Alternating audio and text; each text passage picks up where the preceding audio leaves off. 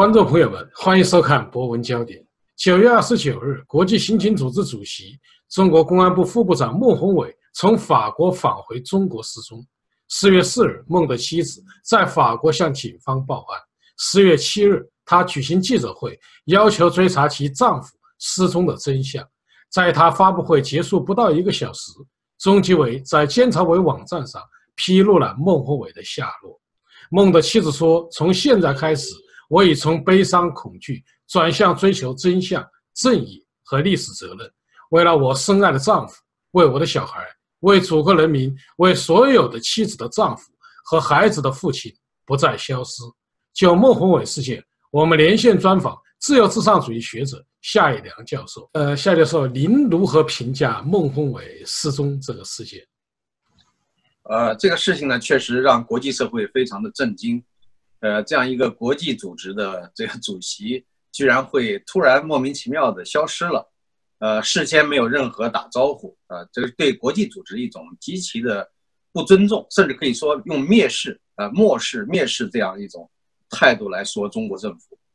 那么一开始呢，呃，当孟宏伟的妻子报警的时候，大家还有一些其他的猜测，但是凡是有经验的人都会认为这是中共玩的把戏。果然不出所料，没过多久，那中共呢？可能他觉得，既然呃孟家的这个亲属已经在法国巴黎报案了、报警了，这个可能也瞒也瞒不下去了。如果要是在中国境内，那恐怕压个十天半个月的也没什么问题。所以呢，中方只好公开的承认是被他们抓去了啊，是受国家监察委的这种调查，说是调查，已经完全失去人身自由了，啊，就是说，我觉得。一个人治的国家和一个法治的国家有一个鲜明的区分。在一个法治的国家，如无论你犯了多大的罪的话，都会通过司法程序，啊，特别强调一个司法正义。所以呢，呃，你可以请律师，你可以打电话给亲友，然后你可以甚至可以保释，啊，就是各种各样的手段，能够让一个人获得一个人的起码的基本权利的保护和一定的自由权限。可是，在一个人治的国家，就这些东西完全没有保障啊！就尤其像中国，现在其实是已经到达了一个盖世太保国家这样的一个程度。官方的意愿不一致的时候，无论你是多么高的位置，多么有影响的社会地位，都不足以阻挡这个对你采取特别的手段。呃，那么孟宏伟大家都知道是公安部的副部长，而且是排名第三位，也是位高权重。呃，除了公安部副部长兼任这个国际刑警组织的主席以外，他还担任过好几个其他的职务。有些职务似乎跟公安部没有什么直接的关联，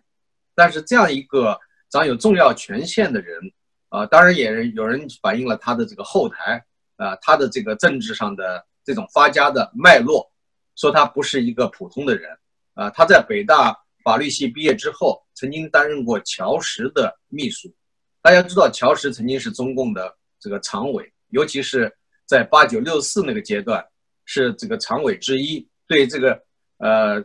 问题的性质的定性具有非常重要的作用。而且，乔乔石这个人呢，曾经长期担任中共秘密警察，呃，或者讲国安部门的负责人，还担任过政法委书记。啊，孟宏伟这样的一个仕途是有相当的这个积累，这个积累也会。在这个过程中呢，也会受到很多呃中共高层官员的个人或者讲他们的基本的一些思想的影响，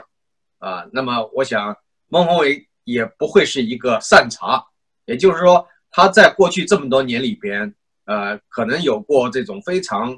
呃心狠手辣、迫害他人的记录，包括对这个国内的一些异议人士的啊维权人士的抗争的打压，啊，对于各种方面的一些处置。他都是参与了很多的呃事情，所以呢，现在当他出事的时候呢，一方面有人表达出一种同情啊关注，也有人说啊，这个人是本身就是他们这个帮凶，就是他们这个作恶的一部分，所以呢，呃，活该，呃，所以有的人对这个孟宏伟的妻子的提的那几个高调的词都听起来非常的不满意，比如说追求真相、追求正义，人家说早干嘛去了。当你的丈夫参加迫害他人的时候，当他成为中共的打手的时候，那么你那时候怎么不去啊寻求真相和正义呢？啊，所以呢，这个网上的这种评论呢，也不能说没有道理啊，这个很多的评论。但另一方面呢，有些人就把孟宏伟的妻子抬得很高，啊，这个说他是如何如何的英雄啊，甚至曹长青这样的人，居然啊，一方面高抬孟宏伟的妻子，另一方面啊，就是用各种各样的呃这个语言来这个贬低刘霞，呃，贬低刘晓波的妻子，啊，而进行一个鲜明的对比，如何如何。所以我们可以看每一次呃公共事件，都可以看出一些人的心态。他们的这种呃急吼吼的态度，他们的这种人品是怎么回事所以呢，这个孟宏伟这个事件呢，我想现在已经引起了国际社会的高度关注啊。美国国务院啊，美国的这个国会呃相关的人权机构也都开始关注，呃，然后西方的社会很多国家都在关注，呃，那么我想这个孟宏伟的妻子，她呃作为家属，一个是在第一时间这个报警，这个做法是值得赞许的。这跟以往的这个很多国内的高官家属在出事了以后，都是想办法内部进行疏通，找这个领导，找那个领导，而不敢把事情公开化。我觉得是大有不同。大有不同呢？我想这我个人的分析和推断，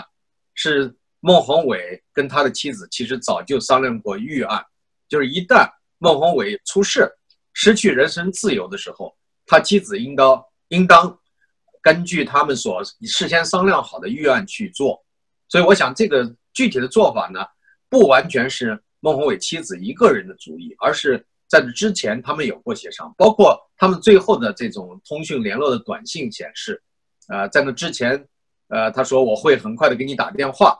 啊，然后呢，再发了一个信息，就是一把刀的那个照片，这个照片呢，恰恰就是我认为就是一个信号。就是你这个照片发过来的话，那么他的妻子就知道该怎么做了啊。所以我觉得，呃，现在中共的一些高官呢，吸取了一些教训啊，比如说像王立军事件，像其他的一些高官的事件，有的时候可能来不及反应，所以呢，他们的亲属有的时候的确不知道该怎么做。所以我想通过这些事情，尤其是最近这次孟宏伟事件，可以向国内所有高官及其他们的家属做一个提示。就是说，你们平时要做好这样的一些准备，呃，商量好预案，因为你们谁都不安全，谁都有可能出事儿。不管你是副部级、正部级、中央委员，还是政治局委员，还是政治局常委，啊，除了习近平本人以外，其他任何一个人都是有可能，呃，产生政治风险，都有可能会失去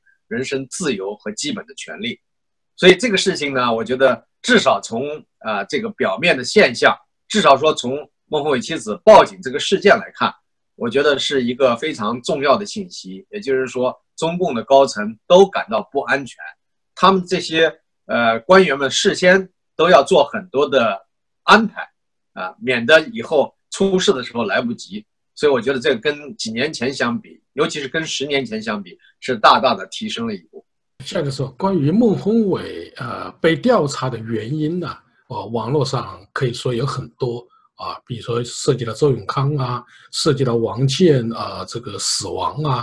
呃，还涉及到等等相关的一些说法。那么您认为他失踪的原因、被调查的原因，呃，是什么？为什么习近平要急于不顾国际影响来抓捕他？我想，如果说是因为周永康的原因啊，追查周永康的余孽余党，这个说法呢，很勉强，站不住脚。那主要原因是周永康事件已经发生这么多年了啊，至少是五年前的事儿了。那么这么多年再去大张旗鼓的，尤其是在这样的一个情况下啊，紧急把它处置，呃，在国际上产生了非常恶劣的影响。我觉得这个呢犯不着，啊，这个可能性不大。可能性比较大的呢是跟最近的某一个比较危急的事件有关。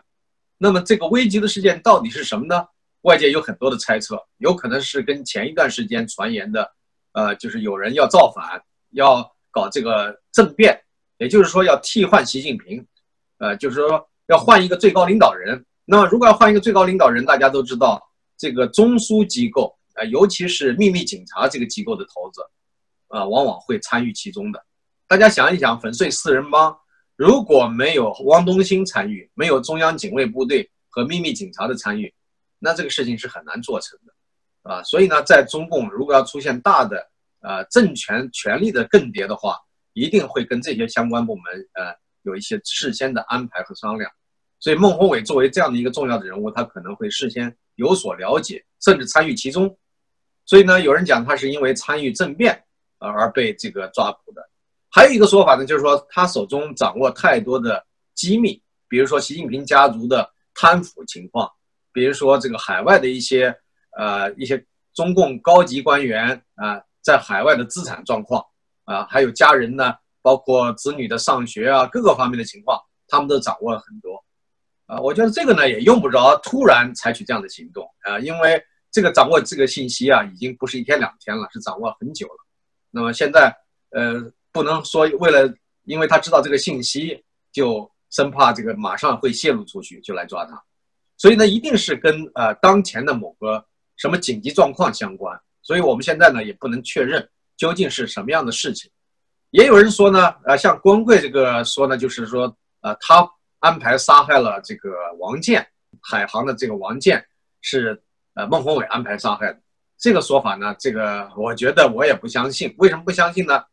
因为如果是讲安排这样的这个谋杀行动的话，也用不着像这样的高级的干部是直接去指挥，啊，他可能交代给下面就可以做了。而且这个事情发生之后，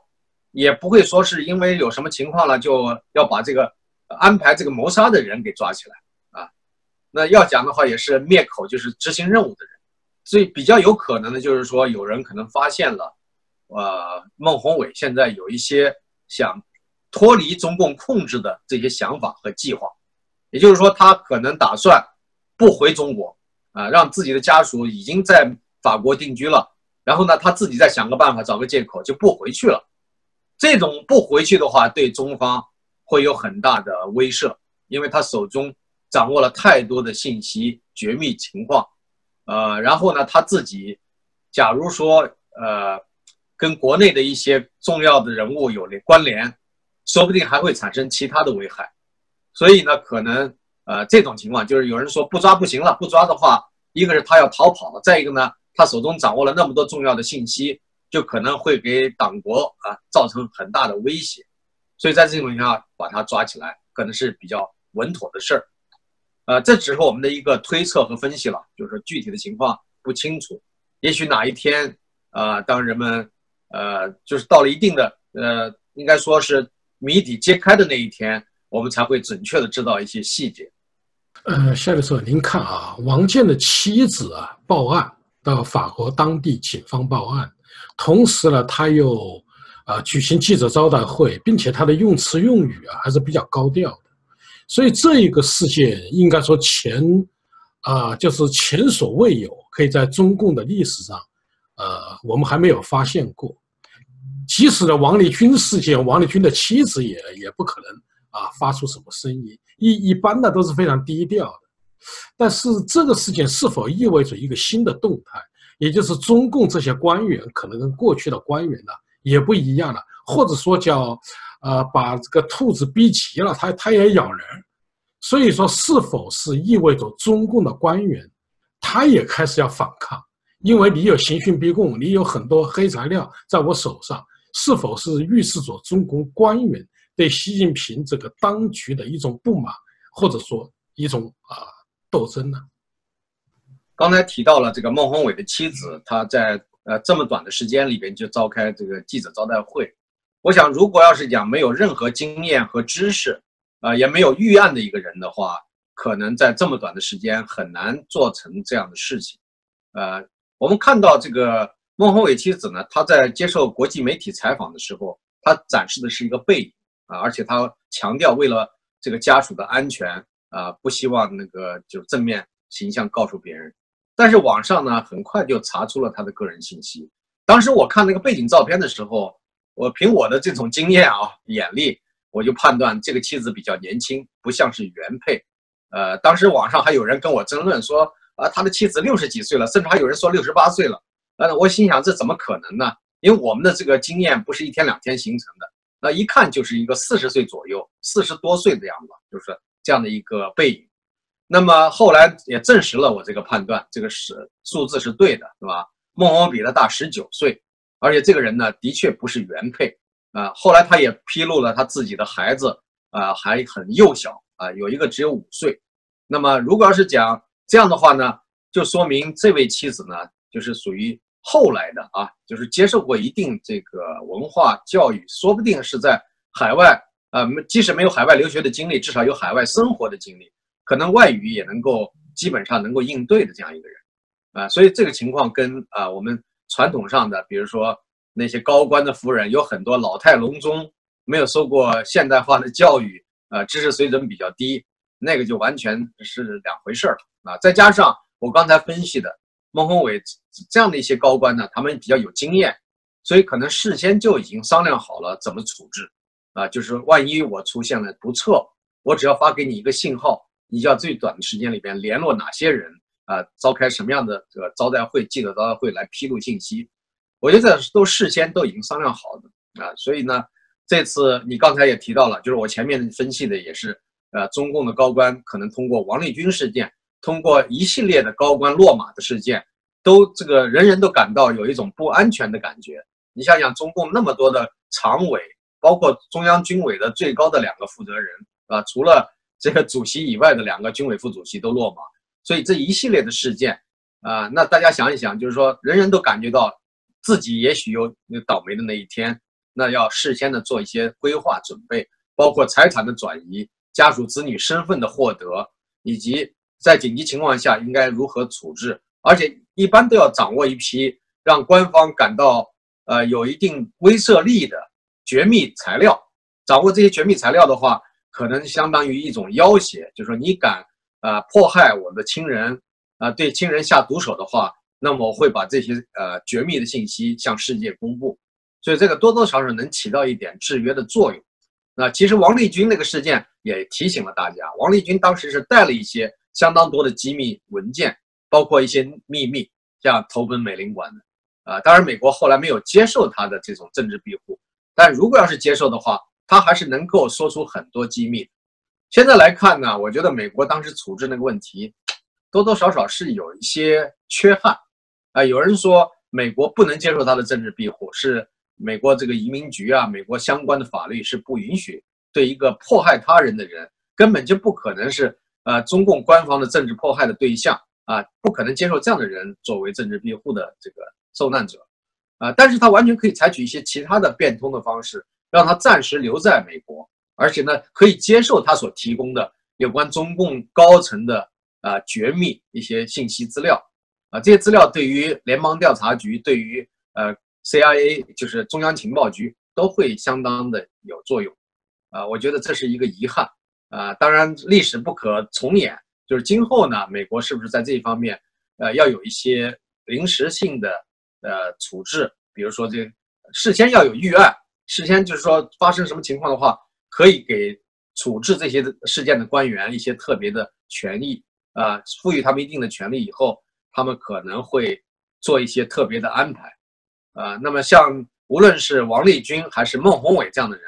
一旦如果是被西方所掌握的话，我相信可以掌握非常宝贵的资料和机密，呃，这个事情呢，以后是不是可以采取更加灵活和变通的方式，释放一个信号，让中共的高层官员他们知道，就是说我们今后在迫不得已的情况下投靠西方，我们会得到一个最起码的。呃，人权的对待，啊，当然不见得要有呃完全这个优惠的那种对待，啊，像对待一些民主或者异议人士那样，但是至少呢，啊，有一个起码的人的待遇。另外呢，就是说，是不是有一些豁免？就是假如说你犯了很多的罪，但是假如说你交代的资料啊能够产生巨大的作用的话，那么对这个人呢，可以进行一定程度上的赦免。啊，这个我觉得将来这个事情，西方世界都应该认真的加以考虑。啊，这是我个人的意见。嗯，夏教授，我们也注意到一个现象，就是说十月四号啊，正是美国呃副总统彭斯在哈里逊研究所发表抨击中共的演讲，而十月四号呢，孟的妻子在法国里昂去报案，所以他似乎形成了一种佐证，就对中共侵犯人权的一种佐证，所以它会产生啊一种呃国际社会很强烈的一种啊印象。或者说一种反应，那么您是否会认为啊，因为中共针对着异议分子，啊，还有一些商人已经发了很多红通，我估计可能有一两百份之多。那么，国际啊刑警组织有没有可能重新审查这些啊红通文件，甚至取消这些红通呢？呃，有的人呢容易混淆一些概念，就是说，呃，有些人说，你看刑警组织由中国人来担任，这意味着中国政府可以为所欲为。对于这种说法呢，我不太赞同。我认为刑警组织设立不是一天两天了，它是有它自己的运行规则，有一套制度和办法，不见得说你一个人外国人来去担任这个刑警的呃国际刑警组织的主席就有办法把它的规则全部改掉，而不顾其他成员国的这种。啊，意见或者反对，这点我觉得也是难以做到。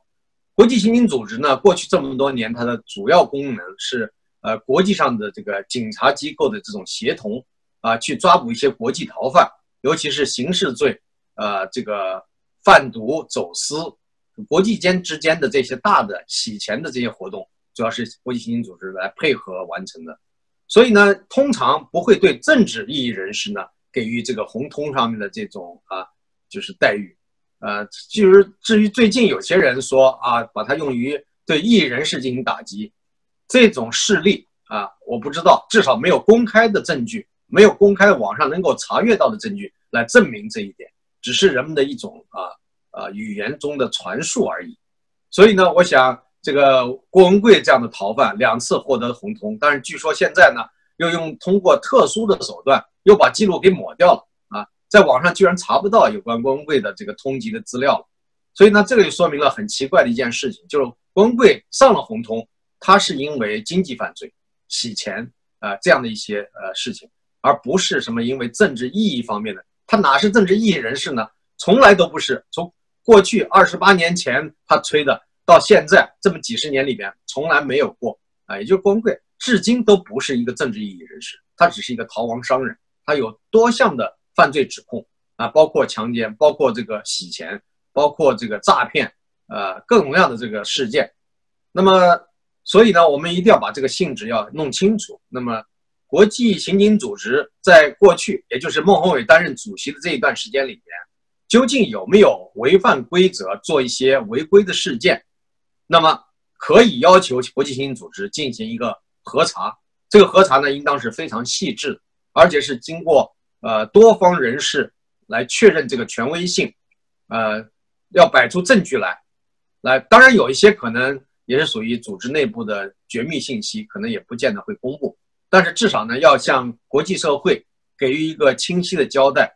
所以现在谁来提出这样的请求呢？啊，那我想这个如果要是讲哪个国家的政府来提出，可能是比较有利的啊，无论是。你是一个呃哪一个国家？你认为这个国际刑警组织目前的这个做法会不会受到来自中国的严重的影响，甚至改变它的原有的规则和这个制度？这个你提出质疑，希望他进行核查。那么，如果不是一国政府，而是一个呃非盈利性的机构，你提出这样的请求，当然也不是说不可能，那权威性就差得多了。那国际刑警组织可以置之不理，完全不听你的。所以一定要有在国际上影响力非常大的组织，能够对他形成一定的压力，在压力下，他愿意来进行呃做这样的工作。所以呢，我觉得如果要是讲经过这样的一个核查，来证明在孟宏伟担任主席期间，啊有没有做过任何啊违背这个国际刑警组织本身宗旨和它规则的事情，而仅仅听命于来自中国呃高层这个指令的这样的一些事情。这个是非常关键。夏教授有几个时事热点呢，想请您点评一下。第一个呢，就是关于习近平的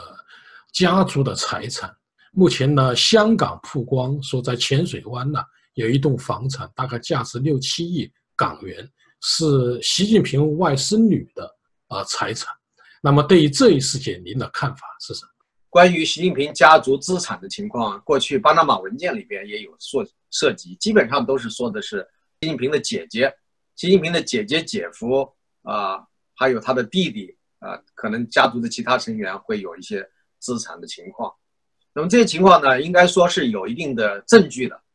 呃，但于香港的这个房产的过去没有披露过，这是第一次披露。但我想呢，这个即使是真的，也没有什么特别让人感到惊讶，因为作为一个最高领导人，家属呢会有大量的贪腐的资产，呃，或者是完全就是有可能拍马屁，啊，有什么富人送他一套房子，也不是不可能的。啊，过去在香港就有很多高官，就是中共的高官在香港呢被香港的富商赠送了房子，啊，这过去有这样的先例，所以呢这是完全有可能的。但是假如说，呃，习近平为了自己的某些需要，或者是彭丽媛为了到香港买东西方便，或他们的女儿为了在香港方便来专门买一套这一套房子的话，这种的可能性不大，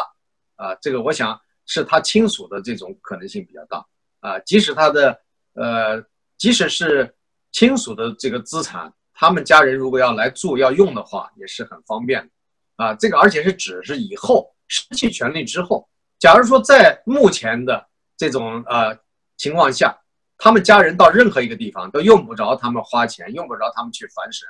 啊，他们的吃住行都会有最高的待遇，有人来提供，无论是官方还是民间，还是呃你所要访问的所在国所在地区，都会有人来提供这样的便利，所以这个都不是一个必要的安排，呃，那么假如说这套房产是真的，呃，那习近平呢？还是面临着过去那样的一个状态，就是说他从来不会回答这样的一些问题。海外对他的指控，呃，讲了很多，但是他从来不会直接回应。那中共的官方也不会直接的去回应习近平有没有这样的资产这样的一些问题，而肯定会采取一些其他的方式，对提出质疑的单位或者个人进行打击和报复。啊，包括铜锣湾事件，大家都知道了。啊，虽然是直指习近平的。但是习近平根本不可能去回答那些问题，而只会呢，呃，采取一些措施，让人家感觉到今后这些敏感的领域是不能碰触的，啊，包括外国公民，啊，都有可能因此而被抓捕。所以呢，这个我觉得他主要是，呃，如果要是这个事情弄得他非常头疼的时候，他会采取一些非常厉害的报复措施来进行处置。呃，夏教授，浙江传媒学院呢？对啊，赵思运教授，因为在一个新生开学典礼上发表了这个致辞，认为用词不当，给予党内警告处分。呃，这种事情似乎已经发生了很多。那么，您对这些啊言论自由方面，您的看法是什么？呃，我注意到网络上对他的报道说他是一个传媒学院的副院长，呃，然后呢，他强调就是知识分子的责任啊，要说一些。呃，有对社会有用的话啊，就是有意义的。然后他就讲了一些，我觉得是一个读书人或者讲一个知识分子啊，感觉到这些话都是非常普通的，是一个正常的表达。这样的话都不允许说，说了以后就变成了一个大逆不道的事件，呃，而因此呢，承受比如说受处分啦，甚至有可能被开除公职啊，呃，这样的一些威胁。就说明现在中国已经不是一个啊能够正常说话的国家，也就是我刚才前面提到的类似于盖世太保国家，啊不能表达自己真实的心愿，啊不能够说一个正常人应当说的话，啊这就是一个呃到了一个像文革时代的那种边缘，啊一说错话就要嗯遭受非常大的灭顶之灾，不但自己本人遭受这样的事情，而且呢可能家人啊都要受到很大的影响。所以呢，确实是文革的氛围目前是越来越浓厚。所以习近平呢，呃，自己本人是文革当年的这个受迫害者的一部分，一或者讲他们他们的家族和他本人都是多少受到了一些冲击和影响。但是呢，他患了极其严重的斯斯特哥尔摩这个综合症，啊，现在变本加厉的采用文革的方式、文革的手段来对待国内的老百姓，呃，然后呢，他的这个思想啊。他的整个的继承的衣钵根本不是他的父亲习东勋，而是他的精神教父毛泽东那一套陈腐的教条，啊，而且是极其罪恶的反人类、反社会、反进步的东西。所以习近平这样做呢，当然是不得人心的。呃，他现在呢，这个自己内心也是非常的惶恐，因为不仅呢，中国老百姓在内心中非常的不满，而中共高层的高级官员。甚至政治局的委员、常委可能都跟他是同床异梦，啊，所以他现在呢是非常的衰弱、紧张，呃，动不动就要采取比较狠的手段来对付那些任何呃对他采取呃挑战，或者是只要哪怕有一点怀疑的态度，他都会这个进行疯狂的打压，啊，所以现现在这个民间呢，中国国内的知识分子现在是敢怒而不敢言，已经不敢公开场合表达自己的意见了。像我以前北大的这个同事朋友贺卫方教授，现在呢。就已经是呃，社交媒体几乎都没有了，啊，就是在饭局里边跟朋友们说几句真心话，但是居然像这样的饭局上的话也被有人录音啊，视频上传，然后呢被当局看到以后呢，当局又进行进一步的这种盘查，所以造成了现在连饭局上也不敢呃太多的表达自己的真话，啊，所以这整个的这样一个氛围是非常的恐怖，有些公共知识分子呢。感觉到在中国已经没有办法正常的发出声音，所以呢，活得没有什么意思，比较憋屈，纷纷的希望移民到西方世界，呃，所以现在近期呢，已经有一些人移民到美国，还有一些人正在积极的办理和争取之中。我经常接接到这个国内一些朋友的询问啊，怎么样来办理这些相关的手续，到美国如何的呃进行生存和安排啊，很多的事情，所以我最近也接待了很多这样的人。呃，我就觉得是，呃，确实是氛围有点类似于当年苏联对意见人士、意见作家的打压，所以使他迫使他们纷纷的离开自己的祖国，啊，这个情况是非常的类似。夏先生，我们再谈谈中国的沪深啊股市，呃，可能受中美贸易战的影响，因为出现了大幅度的下跌，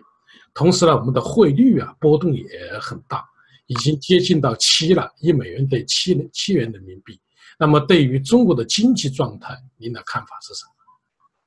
首先，中国的股市呢，过去是靠这个欺骗老百姓，啊，就是说股股市的黑幕非常的厉害，不光是股市了，还有基金市场、债券市场都是这样，都是等于圈老百姓钱的一个大赌场。啊，吴敬琏先生在二两千年的时候就说过，呃，提出过他个人的担忧，觉得是不不不公开、不透明，里边的猫腻太多。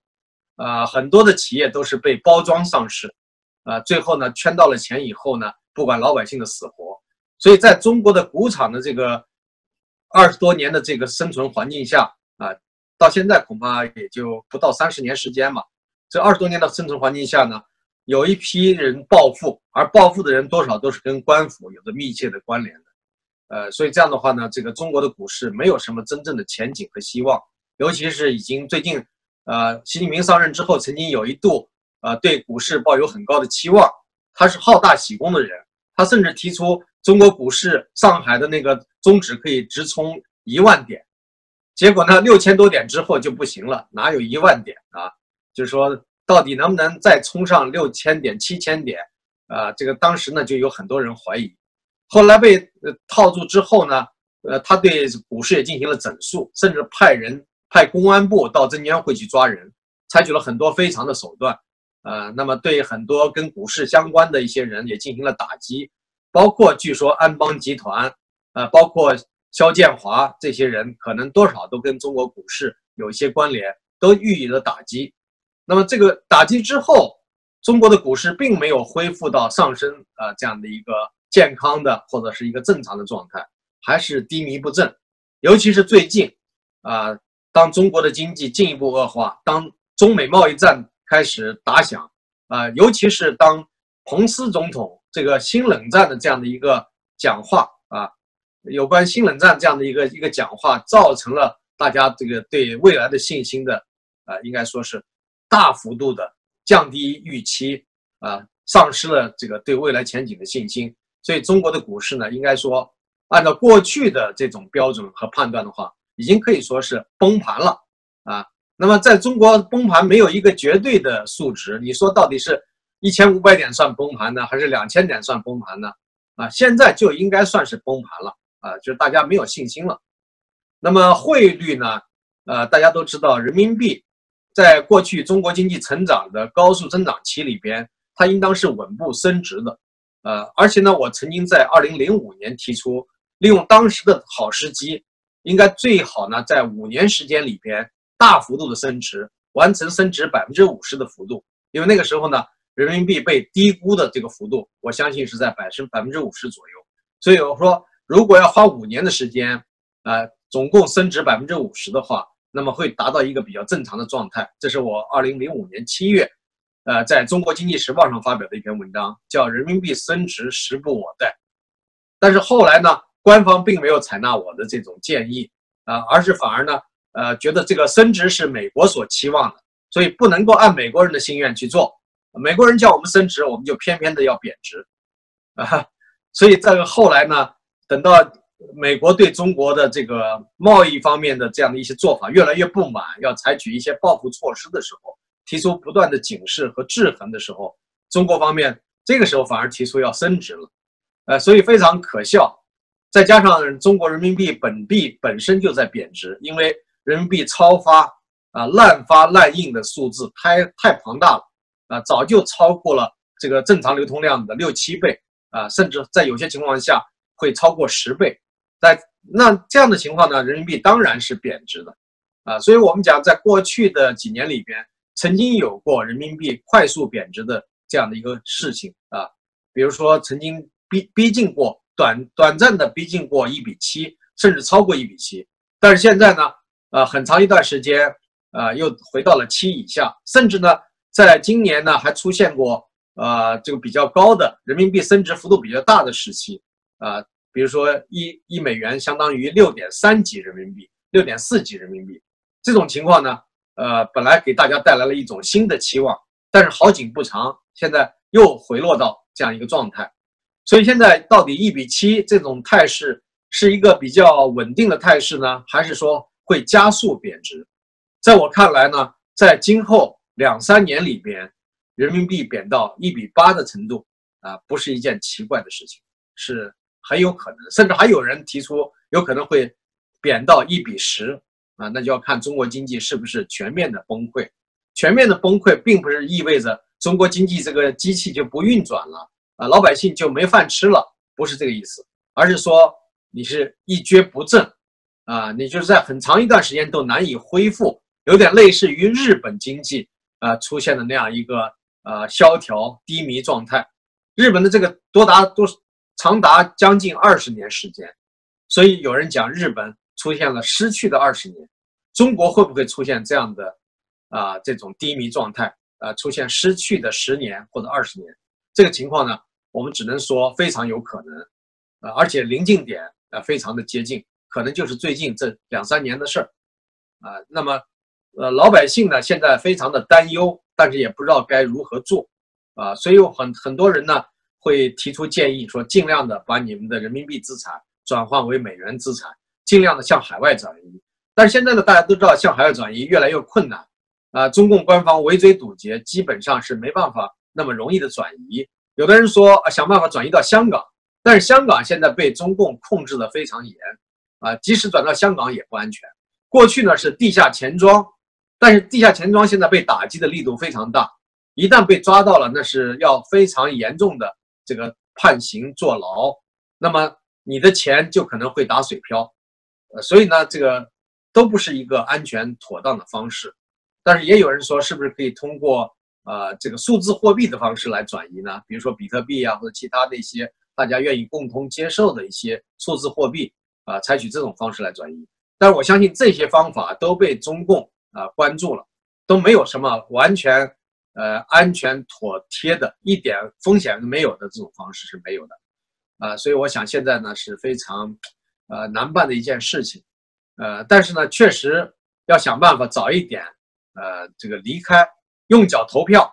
不见得是移民啊，就是说你至少资产呀或者家人是不是在一段时间里边有人离开，然后呢做一些其他的安排和打算，比如说孩子已经到了上学的年龄。就应该是不是早一点带着一部分钱离开到其他国家去接受教育？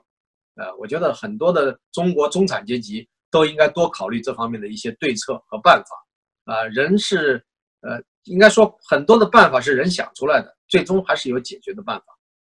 夏教授向您请教的最后一个问题是有关中国的商业间谍。呃，据美国披露啊，中国国安的一名间谍叫徐艳军。啊，最近从比利时被引渡回了美国受审，啊，它主要是窃取航空航天方面的呃技术。对这一事件，您的看法是什么？在过去二十年里边，呃，中国派出了大量的技术间谍、商业间谍、经济间谍，甚至军事间谍。呃，那么过去美国对这个中国的这些间谍行为呢，呃，没有那么高度的关注。虽然有一些机构呢也获得了相应的情报，比如说美国的联邦调查局啊、中央情报局都有一定的信息，但是那个时候由于中美两国的关系还比较密切，一般也不敢轻举妄动啊，可能有的时候就是敲山震虎，给予一点警示啊。那么如果真正是间谍，他看到。美国相关机构对他发出了信号和警示，他就会有所收敛啊，这些人可能就会被调到国内，换别的人再来。呃，那么学术方面呢，就是在美国的大学研究机构里面派出的人就更多了，更加难以核查。所以呢，他们就是利用了这样的一个，就是美国呢一直是一种开放的心态，从这个二战之前到二战之后，一直是一种开放的心态，所以美国赢得了世界上最多的人才。来自世界各个国家、遭受各种迫害的人，都能在美国找到自己的安身之地，然后把自己的聪明才智、也特殊的技能